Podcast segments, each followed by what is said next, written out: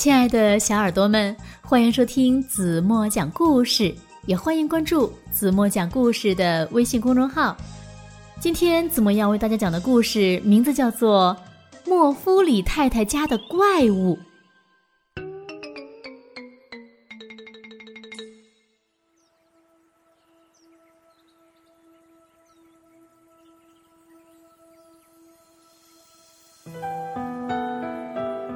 夫里太太住在山顶的一座房子里，她可是位与众不同的太太呢。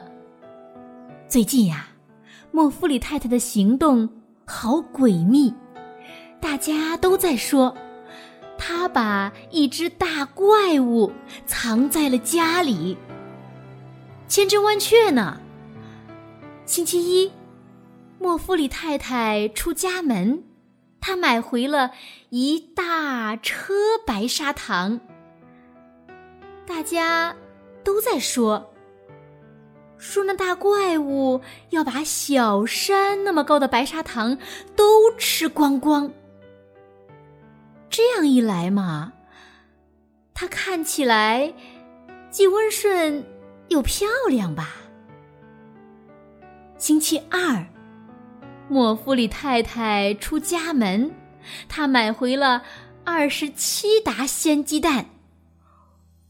大家又在说：“嗯，那大怪物每天早上一定要用蛋液梳头发。哦，那可是个爱美的怪物呢，就像我们用摩丝一样。”星期三。莫夫里太太出门去，买回了五十八包奶油。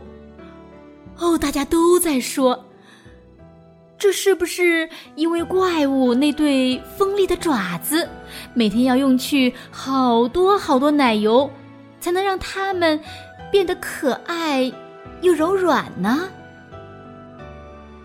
星期四，莫夫里太太出门去。他买回了三十七袋面粉。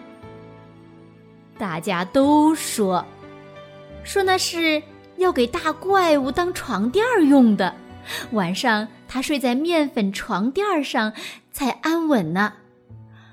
哎呀，他可真是个挑剔的大怪物呀！星期五，莫夫里太太出门去。他买回了四百六十四瓶果酱。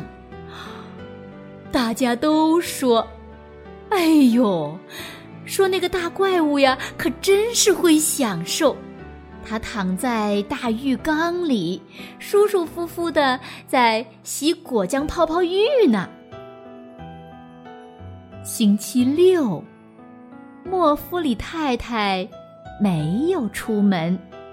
他的家呀，哎呀，就是那座山顶的房子着火了呀，还有可怕的浓烟，巨大的乌云。大家都说：“哦，可怜的莫夫里太太，一定是被那只逃跑的大怪物当做点心吃掉了。”星期天。莫夫里太太居然出现了，她来参加蛋糕烹制比赛。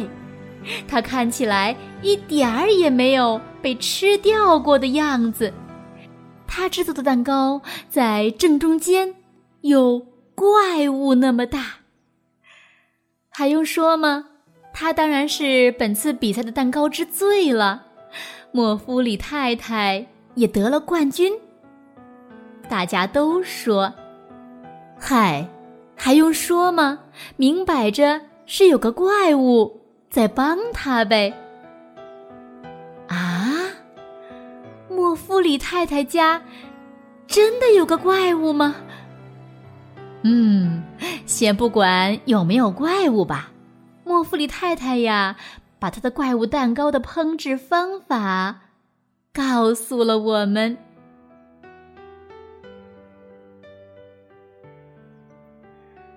好了，亲爱的小耳朵们，今天的故事子墨就为大家讲到这里了。我相信每一个小朋友呢，在小时候呀，都会臆想出很多很多的怪物。我们把生活中看到的、想到的，然后呢，把它们想象成各种各样的怪物。那这些想象出来的怪物呢，有可能是在童话故事中出现过的，也有可能是传说里的，还有很多很多的可能。但是呢，有的怪物可能没有传说那么恐怖。有时候呢，我们要相信眼见为实，耳听为虚。所以呢，小朋友们更应该相信自己亲眼看到的，不要盲目的听别人说什么就是什么。好了，今天就到这里吧。那今天留给大家的问题是，在故事中。莫弗里太太家究竟有没有怪物呢？如果你们知道正确答案，在评论区给子墨留言吧。那明天晚上八点半，子墨还会在这里用好听的故事等你哦。轻轻的闭上眼睛，一起进入甜蜜的梦乡吧。